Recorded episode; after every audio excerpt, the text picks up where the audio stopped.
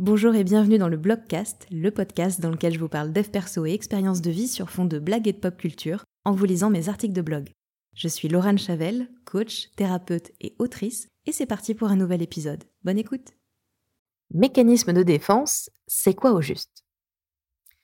Voilà une notion, donc les mécanismes de défense, dont on a, je pense, tous et toutes plus ou moins entendu parler, euh, que ce soit dans le cadre d'une thérapie ou euh, via mamie Janine et son analyse de psychologie de comptoir au sujet du comportement de ses voisins qu'elle vient par ailleurs de critiquer vivement. Mais de quoi il s'agit vraiment? Qui est-ce qui les a inventés? Est-ce que c'est fiable? Combien il y en a? Calmez-vous, enfin, je vais répondre à toutes vos questions. En tout cas, je vais tenter de le faire. D'où ça vient? Eh bien, euh, à la base, les mécanismes de défense, ils ont été terrorisés par ce brave Sigmund Freud dans le cadre de la psychanalyse. D'autres personnes ont ensuite bossé sur le sujet, euh, comme Anna Freud, oui, c'est sa fille, lâchée Google, Mélanie Klein ou encore euh, la planche et Pontalis, un duo de psychanalystes et non de comiques, contrairement à ce qu'on pourrait s'imaginer. Tout le monde y a mis un petit peu son grain de sel et franchement, ça devient euh, hyper chaud de s'y retrouver au bout d'un moment. Donc, selon le DSM, qui est le manuel de, référence hein, pour diagnostiquer les maladies mentales, les mécanismes de défense et les stratégies dites de coping qui est le mot anglais, mais on, dit, autant que je sache, la même chose en français. Hein, on dit ça s'appelle des, stratégies de coping, qui ont été mises en avant par Lazarus et Folkman, qui sont deux psychologues et non pas un groupe de jazz folk, même si je reconnais qu'on dirait à leur nom. Euh, eh bien, ce serait grosso modo la même chose. Donc, en gros, le coping, ça couvre euh, globalement tous les biais cognitifs que notre cerveau va mettre en place pour nous protéger, des mécanismes de défense aux distorsions cognitives. Scandale et infamie, crient certains, euh, génie et évidence diront d'autres. Comme d'habitude, en matière de psychologie, il n'y a euh, pas toujours de consensus et il y a euh, plusieurs écoles. On note quand même que le travail de Freud, il est aujourd'hui largement, largement remis en question et que le DSM est régulièrement accusé d'être élaboré en collaboration avec les lobbies pharmaceutiques. Donc, écoutez, on fait ce qu'on peut avec les informations qu'on a, mais euh, ben, la, la, psychologie n'est pas une science exacte. Hein, on apprend au fur et à mesure.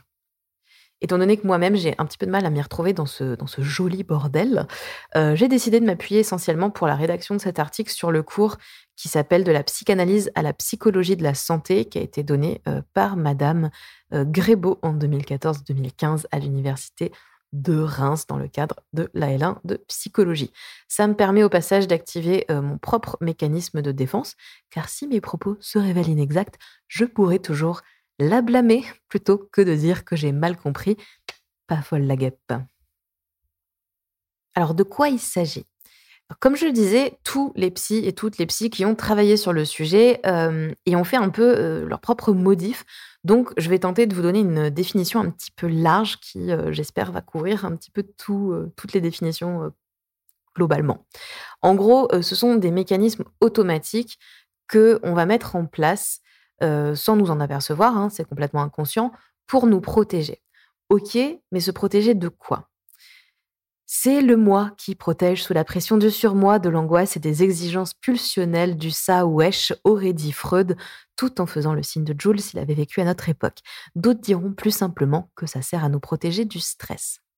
Alors quand on parle de stress en psychologie, on fait généralement référence au sens très large euh, de ce mot. Il ne s'agit pas euh, du stress qu'on va ressentir avant de passer un examen, c'est plutôt tout ce qui vient perturber notre état dit normal, notre état habituel. Est-ce que vivre est un stress? Oui. Se sentir attaqué verbalement par un autre individu, c'est aussi une forme de stress. parfois, on vit également des situations en apparence anodines, mais qui nous renvoient inconsciemment à d'autres périodes de notre vie, ce qui va susciter une pluie d'émotions désagréables et donc un stress.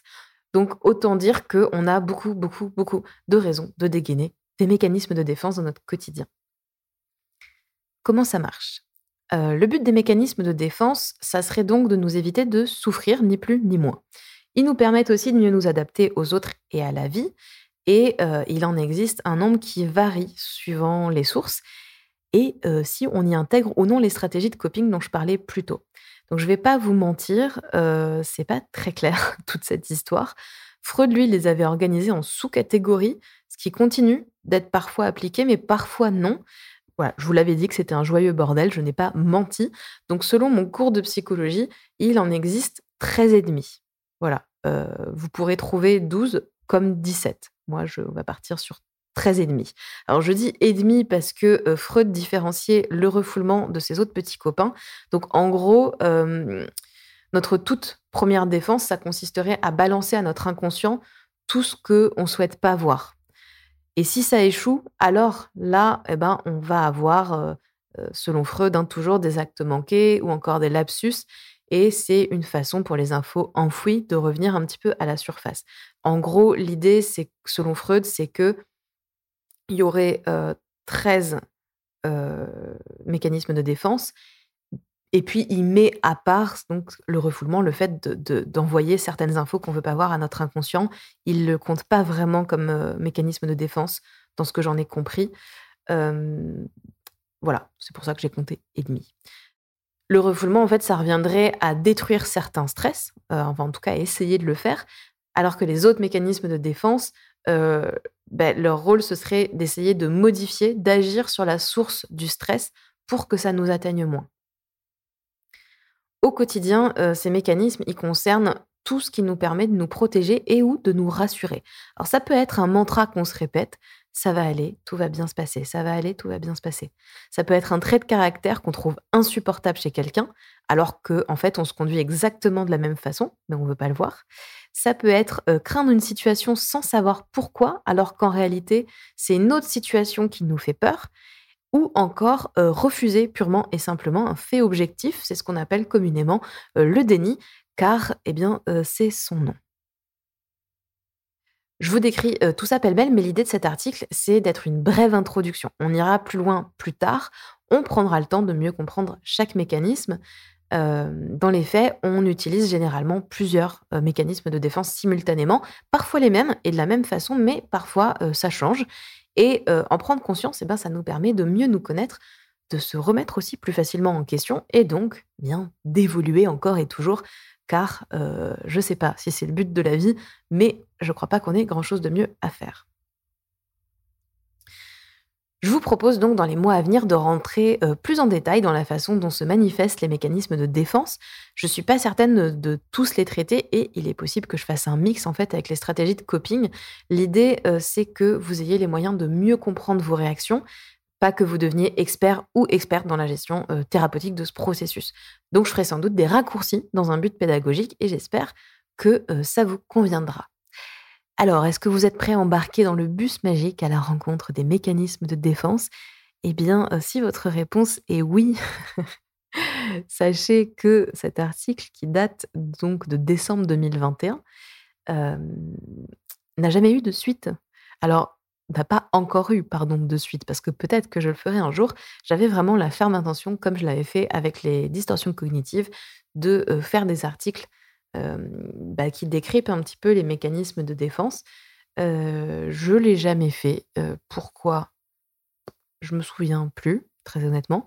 Mais c'est pas impossible que je finisse par le faire. Seulement si vous étiez un petit peu hypé en vous disant waouh, on va avoir plein d'épisodes qui arrivent dans les semaines suivantes avec des, informations supplémentaires et précises sur les mécanismes de défense, eh bien, je préfère vous dire tout de suite que ça n'arrivera pas. Voilà. Je, suis désolée, j'espère que vous n'êtes pas trop déçus. Mais peut-être que ça arrivera un jour. Qui sait euh, Restez connectés, on ne sait jamais. Merci d'avoir écouté cet épisode, j'espère qu'il vous a plu. Si c'est le cas, n'hésitez pas à vous abonner au podcast et à me laisser un commentaire ou 5 étoiles sur Apple Podcast. Vous pouvez aussi le partager à une ou plusieurs personnes que cet épisode pourrait intéresser. Et puis euh, rejoignez-moi sur Insta si le cœur vous en dit, at lochavel, L-O-C-H-A-V-E-L. C'est aussi dans la description hein, si besoin. Merci et à la semaine prochaine.